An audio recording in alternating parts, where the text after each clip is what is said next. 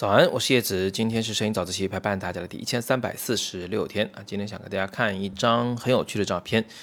嗯，是我把一把菜呢放在了手机镜头前面啊，挡住了小麦麦的躯干，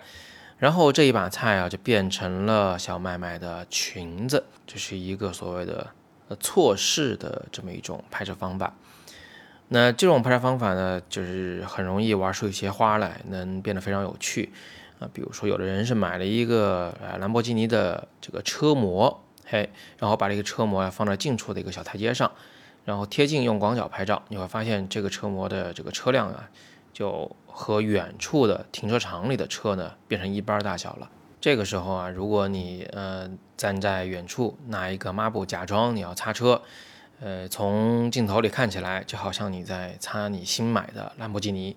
那如果你觉得这样的例子比较陌生，自己没玩过的话呢，有一种你很可能玩过，或者是见到过。有的时候我们在看日出、看日落，或者呢是出门旅行啊，去到比萨斜塔前，去到这个埃菲尔铁塔前，那你会看见很多游客都会做出一个很有意思的拍照姿势，就是伸出手来，用手掌心托着那个铁塔啊，因为近大远小的原因啊，所以那个小铁塔就变成你手中的一个玩具了。啊，有的时候不是拖着，是掐着，拿两个指头，嗯，掐住那个太阳那个小黄球，或者是伸出一个手掌，从下边顶着埃菲尔铁塔，不让它倒塌。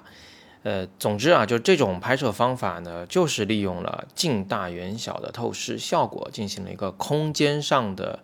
这么一种错位的搭配。那么在拍人的时候，拍孩子的时候，你也可以这样做，你可以用一片叶片啊，一朵西兰花。一支玫瑰啊，来充当他的这个衣服和裙子。你也可以把孩子喜欢的那些小玩偶身上的衣服，甚至就是一个小贴纸，用手拎着挡在他的身体前方。那拍摄这样的画面的时候呢，你不要太忌讳你的手进入了画面，不要太忌讳那个花的杆儿也进入了画面，没关系的，因为这就是玩儿啊，它就是要有这个。镜头后边这个摄影师本人的参与，这个画面才会变得更有趣。另外呢，你还要注意一点，就是你这个对焦啊，要对在孩子的脸上啊，不要对在近处的你这一个事物上面。你看这张照片，你仔细看起来会发现菜是模糊的，人是清楚的啊，因为人是主角嘛，所以我们肯定不能倒过来做。那如果你是用相机来拍这样的照片的话，就好办一些，因为你只需要用小光圈来拍照的话。那前景和这个主体人物呢，基本上都会是清楚的。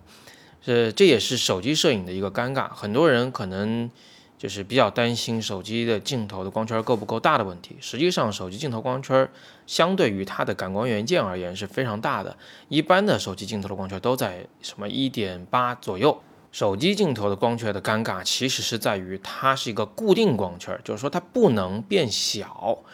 没有办法缩小使用，所以它就永远都是那个一点八。这样一来呢，呃，它就会有一定的景深效果。当你这个前景离镜头太近，而你对焦又对在远处的人物身上的时候，你会发现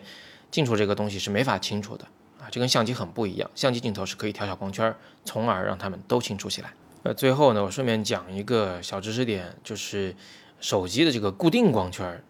呃，它其实本质上就是没有光圈结构。它和相机镜头里的所谓的恒定光圈镜头是两码事儿。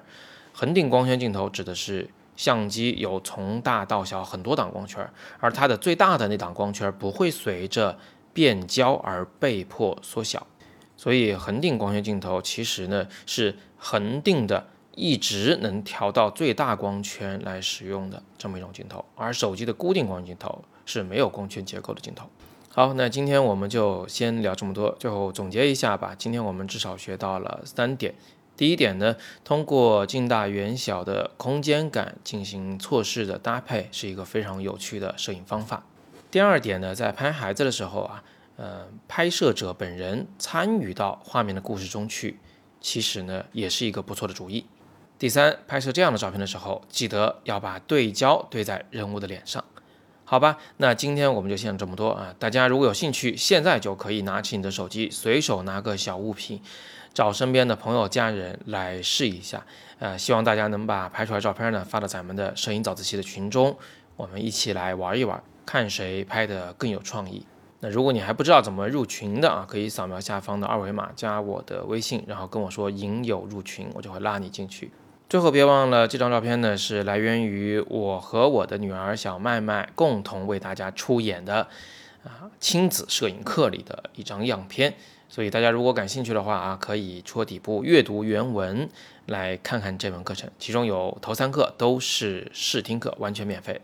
好，今天是摄影早自习陪伴大家的第一千三百四十六天，我是叶子，每天早上六点半，微信公众号“摄影早自习”，不见不散。